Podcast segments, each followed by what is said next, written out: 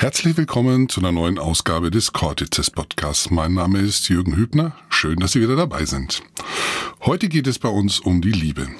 Genauer gesagt um die Evolution der Liebe und noch genauer um die Neurobiologie sozialer Bindungen. Zu Gast hatten wir Dr. Monika Eckstein. Sie ist Diplompsychologin und leitet am Institut für medizinische Psychologie des Universitätsklinikums Heidelberg verschiedene Forschungsprojekte zu den psychoneuroendokrinen Mechanismen sozialer Bindung. Ihr Studium in Psychologie absolvierte sie in Düsseldorf und Tübingen und erhielt ihren Doktorgrad 2015 von der Universität Bonn. Das Gespräch führte mein Kollege Klaus Gebert und ich wünsche Ihnen jetzt wie immer viel Spaß und viel Freude beim Erkenntnisgewinn. Ich darf Sie ganz herzlich begrüßen, Frau Eckstein. Wir freuen uns sehr, dass Sie heute da sind. Und bevor Sie äh, den Vortrag im Planetarium halten, kurz inhaltlich, ja, möchten wir noch ein bisschen mit Ihnen darüber sprechen. Sie haben Psychologie studiert. Mhm. Warum? Na, also ähm, erstmal vielen Dank für die Einladung und dass ich jetzt hier auch mit Ihnen das Gespräch führen darf. Das freut mich sehr. Es ist hier ein sehr besonderer Ort, das Planetarium und auch Ihre Institution, finde ich sehr spannend. Ja, und sehr spannend finde ich eben auch die Psychologie schon immer. Also schon als, als Kind und Jugendliche war das irgendwie so Psychologie und Gehirn und so, fand ja. ich immer ganz toll. Und naja, dann hat es dann zum Glück auch geklappt mit dem Studienplatz. Das ist ja auch mhm. nicht so einfach, einen zu bekommen. Musste ja. ich erst so ein bisschen warten und im Nachrückverfahren habe ich dann einen bekommen und habe mich auch sehr gefreut und es nie bereut. Ja. Haben Sie da schon einen Schwerpunkt im Studium gesetzt auf das, was Sie jetzt machen, oder kam das erst später? Mhm, ja, tatsächlich. Also das, was man auch relativ früh im Studium schon lernt, sind so Grund, biologische Grundlagen, was ist im Gehirn so verschaltet und was macht es auch, so die Interaktion zwischen Gehirn und Körper, was sind dann auch körperliche Reaktionen auf psychische Dinge. Das fand ich da schon spannend und dann habe ich dann auch später eben den Weg dahin eingeschlagen. Mhm. Und in Heidelberg, wo Sie jetzt forschen, welche Forschungsprojekte haben Sie da gerade laufen? Mhm. Da ähm, haben wir gerade, wir sind gerade ein bisschen zwischen Projekten, ehrlich gesagt. Wir haben gerade frisch abgeschlossen ähm, ein Projekt zur Mutter-Kind-Bindung. Da werde ich nachher auch ganz neue Daten dazu vorstellen. Äh, Mutter-Kind-Bindung ist ein Thema. Gerade auch neu bei uns ist das Thema auch Einsamkeit, also der Wegfall von Bindung. Was ist, ja. wenn also äh, niemand mehr da ist? Ähm, auch Trauer, also wenn man zum Beispiel verwitwet. Und ähm, was auch relativ neu jetzt in unseren neuesten Projekten drin ist, ist der Mechanismus von Berührung als ein besonderes Element von sozialen Interaktionen. Ja, da habe ich noch einige mhm. Nachfragen. Zunächst einmal der Vortrag heute Abend heißt ja die Evolution der Liebe. Mhm. Frau Eckstein, was ist Liebe? Ja, das ist, ähm, je nachdem, wen Sie da fragen würden, kriegen Sie eine sehr andere Antwort. Das wird von jeder Disziplin unterschiedlich beleuchtet. Ich selbst benutze das Wort Liebe auch gar nicht so gern, weil es eben so ein komplexes, großes Phänomen ist und jeder versteht was anderes drunter. Ich glaube, was man als Psychologe oder vor allem als ähm, biologische Psychologin, die ich bin, ähm, darunter eben zusammenfasst, ist, sind diese emotionalen Bindungen, die wir zu anderen Menschen eingehen. Ja. Also ganz prominent die Mutter-Kind-Bindung oder die Paarbindung. Also eigentlich alle Arten von Bindung dann sozusagen auch zu, zu Verwandten oder mhm. also als Liebe als Oberbegriff dann für ja. diese verschiedenen Arten der Bindung. Ähm, unterscheidet sich denn ähm, bei den verschiedenen Arten der Bindung äh, das System sozusagen, also was weiß ich, die Neurotransmitter und alles Mögliche, oder ist es immer das gleiche System, das auf verschiedene Personen anspricht? Ja, das ist ein guter Punkt. Das ist tatsächlich sehr, sehr ähnlich. Also ähm, man muss sich sehr viel Mühe geben in der Forschung, um da die Unterschiede, das sind fein, kleine, feine Unterschiede, um die sichtbar zu machen. Also ähm, ja, gerade zum Beispiel für Mutter-Kind-Bindung oder Paarbindung, da ist so eine große Überschneidung und sie bräuchten wirklich ein Experiment, wo sie den Müttern sowohl Bilder ihres Kindes zeigen, als auch Bilder ihres Partners, als auch vielleicht Bild der eigenen Mutter, um dieses auseinander zu dividieren. Und dann findet man feine Unterschiede, aber die sind nicht besonders, ähm, ja, die sind nicht besonders markant. Was ich Ihnen aber sagen kann, wo es durchaus Unterschiede gibt, ist ähm, im Verlauf von der Beziehung. Also wenn wir zum Beispiel frisch verliebt sind, sind da andere Hormoncocktails in unserem Kopf unterwegs, als wenn wir schon in einer Langzeitbeziehung sind oder eben wenn wir trauern. Also das sind eher so über die Beziehungsdauer Veränderungen, die wir ganz gut zeigen können. Ja, ähm, Sie haben vorher Stichwort, wenn Bindung fehlt, Einsamkeit mhm. angesprochen. Was haben Sie da für Experimente laufen gehabt oder noch am Laufen? Mhm, da haben wir ein ganz großes Experiment geführt, äh, wie alle anderen Menschen auch, das Experiment Pandemie. Und zwar Social Distancing. War natürlich eigentlich nicht so geplant, aber als dann die Pandemie kam und klar ist, die Menschen müssen sich jetzt irgendwie zurückziehen und ähm, ja, Kontakte einschränken. Und dann haben wir das sozusagen auch zum Anlass genommen, Runde erforschen wir das jetzt. Es ist es da, wir wollten es nicht, aber machen wir das Beste draus. Und haben eben ähm, über das Internet dann und über wirklich rein aus der Ferne eine sehr große Personenzahl gefunden, die da mitmachen wollte die zu Hause in ihrem Alltag Speichelproben abgegeben haben und auf dem Smartphone Fragen beantwortet haben, sechsmal am Tag, also ganz schön oft und ganz schön viel uns erzählt haben über ihren aktuellen Zustand. Und tatsächlich kam eben raus, dass sehr viele Menschen sehr einsam waren. Das haben sie angegeben. Die, die einsam waren, hatten auch vermehrt Ängste und haben auch zum Beispiel Stresshormone in ihrem Speichel. Das ist natürlich also zu erwarten, zeigt uns aber auch, dass dieses Thema Einsamkeit eben auch wirklich vielleicht ein sehr relevantes ist, wenn es um psychische Gesundheit und körperliche Gesundheit geht. Ja, ich kann Ihnen aber auch gute Neuigkeiten aus dieser Studie dann nachher erzählen. Wir haben nämlich auch Leute in der Studie gehabt, die ähm, gebunden sind, die in Familien oder im Paar leben und die zeigen diese Probleme nicht. Mhm. Also ähm, es gibt noch Hoffnung. Mhm. Warum mhm. ist überhaupt Bindung so wichtig für Homo sapiens? Hm, na, also da bin ich, glaube ich, richtig in diese Reihe mit der Evolution. Ja. Evolution von den verschiedenen Dingen, die uns äh, körperlich und psychisch begleiten. Ja. Es war vermutlich für unsere Vorfahren eben ein großer Vorteil, in einer Großfamilie war das damals oder in einer Sippe unterwegs zu sein, gegen Feinde, gegen Tiere, gegen die feindliche Umwelt.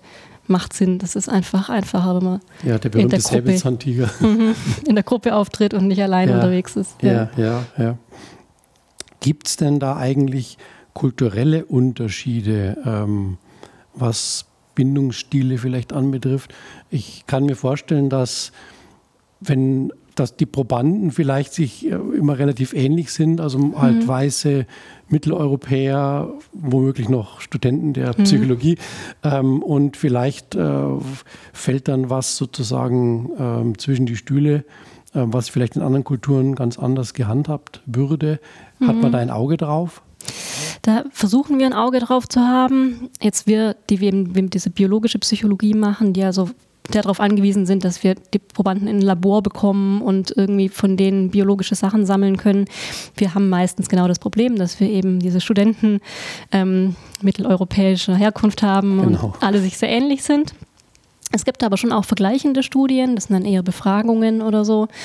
Und ähm, gerade wenn es zum Beispiel um ähm, Körperabstände, also Abstand zwischen Menschen oder gerade Berührung und Nähe, da gibt es natürlich ja. sehr große Unterschiede, was sehr interessant ist. Und was ich mir sehr stark so erkläre, dass ähm, diese, diese Dinge Lernprozesse sind. Ne? Also wie man es gelernt hat und wie man es gewohnt ist wir wissen ja zum Beispiel auch, dass Menschen, die schlechte Erfahrungen gemacht haben mit Berührung oder mit Nähe, dass die dann in der Folge das gar nicht mehr als angenehm empfinden. Also das Gehirn ist einfach unheimlich lernfähig und lernt immer und immer weiter. Die guten Neuigkeiten sind, es kann sich auch noch wieder zurück, zurücklernen. Wenn das schiefgelaufen ist, dann kann man das wieder umlernen. Aber ich glaube, das ist ein ganz mächtiger Mechanismus, mit dem wir diese Unterschiede erklären können. Ja, äh, das mhm. Thema Berührung haben Sie angesprochen und ich habe da was gefunden im Internet. Mhm. Ähm, die Psychotherapeutin Virginia Satir sagte, mhm. wir brauchen vier Umarmungen am Tag, um zu überleben. Wir brauchen acht Umarmungen am Tag, um uns zu erhalten. Wir brauchen zwölf Umarmungen am Tag, um zu wachsen. Und dann heißt es noch, umarmen erhöht den Spiegel des Liebeshormons Oxytocin, das sich positiv auf Stress, Herzgesundheit und mehr auswirkt.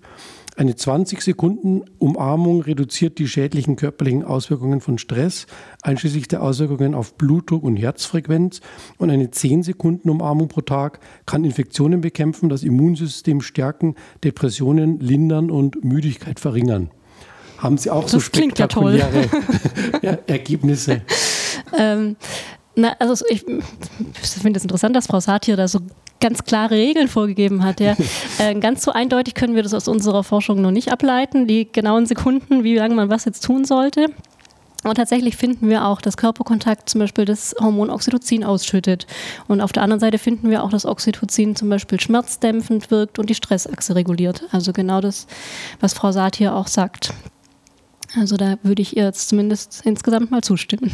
Ja, also ich denke, dass es mit unserer Kultur dann eigentlich ein bisschen im Widerspruch steht, weil wir ja doch sehr distanziert miteinander umgehen und ähm, auch bei Menschen mit äh, körperlicher oder äh, seelischer äh, Erkrankung äh, trotzdem so dieser Körperabstand gewahrt hm. wird und äh, die Leute eher nicht in den Arm genommen oder gestreichelt hm. werden. Hm. Also eigentlich ist es ja dann gerade kontraproduktiv, wenn man so hm. diese, diese Distanzen immer einhält und und vielleicht auch einhalten muss, weil gerade hm. Infektionsgefahr ist ja. oder so. Ne? Da haben wir uns auch viel Gedanken drüber gemacht. Gerade für Berührung kann man auch zeigen, dass ähm, tatsächlich diese Mechanismen, Berührung löst Oxytocin aus, gar nicht so sehr von der menschlichen Berührung her rühren müssen, sondern es kann auch die Berührung durch ein Tier oder aktiv ein Tier zu berühren, ein Tier zu streicheln sein, ähm, eine Massage vom Physiotherapeuten oder ähm, tatsächlich auch ein, eine, ein Massagestuhl, ein Massageroboter hat zunächst mal physiologisch auf unseren Körper tatsächlich den gleichen Effekt. Aha. Das ist also ganz praktisch vielleicht, wenn gerade jetzt auch vielleicht kein Mensch da ist, der einen umarmen möchte. Ja, okay. Mhm. Also wenn ich die Oma nicht streicheln möchte, stelle ich einen Roboter hin und dann ist auch gut. Dann hätte ich noch, äh, würde mich noch interessieren, ähm, es gibt ja diesen John Bowlby, der so verschiedene mhm. Bindungstheorien und Bindungsstile ähm, entdeckt hatte oder entdeckt zu haben glaubte. Mhm. Ist es noch der aktuelle Stand der Wissenschaft oder sieht man das schon wieder ganz anders? Na, also die grundlegenden Sachen, das sind wir eigentlich schon immer noch, ähm, sind wir noch einverstanden damit. Ähm, gerade, dass es eben ähm, Bindung gibt, die sehr sicher ist, also wo sich die Person sehr sicher gebunden fühlt an, also das ist in der, in der Person begründet, also an an, an, an alle um sie rum, an die eigene Familie, an Freunde. Ähm, mein ganzes Umfeld kann ich gut gebunden sein. Ich habe einen sicheren Bindungsstil oder ich habe eher einen unsicheren Bindungsstil, dann ist der auch überdauernd zu allen meinen Kontakten, dass ich eher ängstlich bin, die zu verlieren oder ähm, vielleicht direkt auch gar keine Bindung eingehen möchte, weil ich so ängstlich bin, die zu, zu verlieren. Und ähm, interessant ist eben gerade dann der Bindungsstil, wenn da eben Ängste vorliegen, wo wir auch davon ausgehen, dass die eben durch frühe Bindungserfahrungen zustande gekommen ja. sind, weil damals irgendwie vielleicht keine sichere Bindung gelernt wurde. Mhm. Ja, also das, ähm, das fußt auch vieles von dem, was wir erforschen und wo ich gleich noch was dazu sagen werde, fußt auf diesen Theorien, ja. Mhm, mhm. Und welche Rolle bei diesen ganzen ähm, Bindungsgeschichten spielen Hormone? Mhm, die spielen auf jeden Fall auch eine Rolle. Also es ist ja so, ähm, genau, je nachdem, wo ein Hormon wirkt. Wir haben Hormone, die wirken vor allem im Körper, die andere wirken vor allem im Gehirn. Und diese Neurohormone, die im Gehirn ähm, wirken und dann auch gerade diese psychologischen Effekte vermitteln, die sind ähm, wir sagen dann Neurohormon oder auch Neuromodulator, weil die recht unspezifisch und recht grob so wirken. Die machen so eine Grundstimmung im Gehirn. Also wenn gerade viel von dieser Grundstimmung da ist, dann ist man vielleicht zugänglicher und offener. Wenn aber vielleicht gerade eher wenig da ist oder vielleicht andere Hormone höher sind, dann ist man eher zurückhaltender. Also ähm, ja, ich würde sagen, die spielen eine Rolle. Die machen so wie so ein, ja, wie eine Hintergrundstimmung, auf die dann aber unsere zum Beispiel Persönlichkeit fußt, unsere Präferenzen, sie verändern nicht uns als Mensch, sondern sie geben uns so einen Kontext manchmal. Ja, ich mhm. habe auch das Gefühl, dass da manches sehr vereinfacht wird in der populären Diskussion sozusagen. Aus A folgt B mhm. und das ist, dieses Hormon ist verantwortlich für Depressionen und so. Also so einfach ist es sicherlich nicht.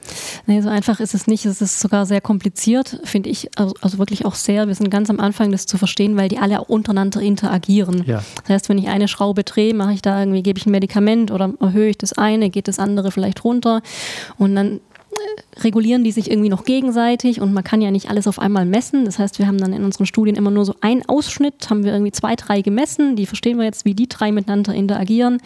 Zehn andere haben wir nicht gemessen. Also das ist wirklich sehr herausfordernd. Ja.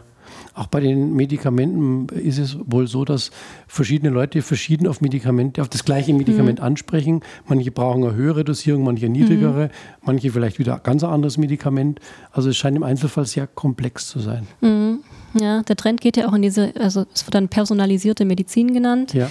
dass man vorher guckt, wer sind, weil das macht total Sinn, nicht jedem irgendwie die gleiche Therapie angedeihen zu lassen, ob ja. der die jetzt braucht oder nicht und ob er von der profitiert oder nicht, sondern vorher zu gucken, was ist ein Marker, wir sagen dann manchmal Biomarker davon, zum Beispiel ähm, eine, genetische, ähm, ja, eine genetische Ausstattung oder eben auch die aktuelle Hormonsituation bei der Person als Biomarker, mhm. um vorher schon einen Hinweis zu kriegen, könnte die Person jetzt von dieser Therapie profitieren. Mhm.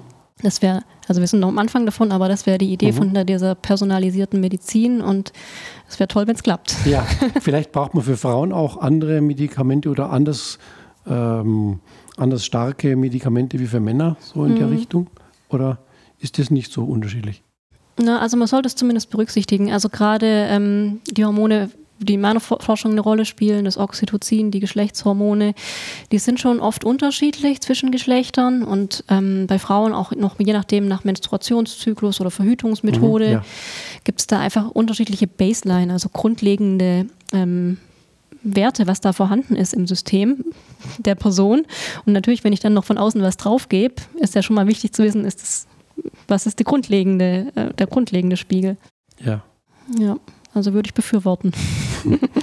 Jawohl, und das ist dann auch schon der Schlusssatz sozusagen. Vielen herzlichen Dank für das Interview und wir freuen uns jetzt auf den Vortrag im Planetarium. Dankeschön. Ja, ich danke Ihnen auch für das schöne Interview.